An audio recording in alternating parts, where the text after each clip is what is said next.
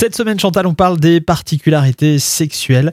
Et aujourd'hui, on va s'intéresser aux troubles du désir et à l'hypophilie, l'un des termes un peu compliqués qu'on a abordé hier. Chez les femmes, il s'agit d'un manque d'envie de faire l'amour, de l'impossibilité totale ou partielle d'atteindre un orgasme, de l'absence de plaisir et d'intérêt lors d'un rapport sexuel. C'est très très fréquent, quel que soit l'âge du couple. Parfois, les difficultés s'enracinent plus profondément dans l'histoire de la personne et peuvent être liées à une éducation associant la sexualité à quelque chose de honteux, à de mauvaises expériences euh, lors des premiers rapports également, voire à une agression sexuelle.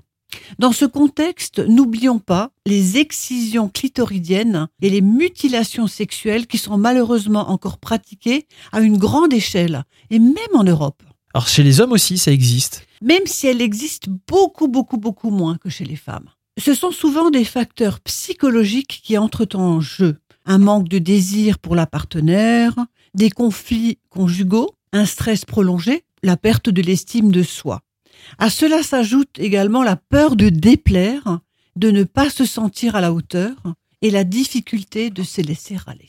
On imagine que les dysfonctionnements peuvent eux aussi mener à, cette hypophilie chez les hommes.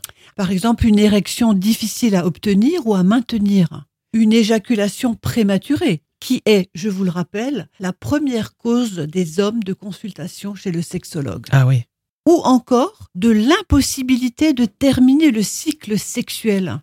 C'est-à-dire l'homme ne peut pas éjaculer et on appelle anéjaculation. Et un dernier mot, une éjaculation rétrograde après un traitement chirurgical de la prostate. Je le souligne parce que beaucoup de messieurs ont souffert d'un cancer de la prostate qui malheureusement entraîne ce type de problématique, mais que l'on peut effectivement enrayer, traiter, dont on peut parler en sexothérapie.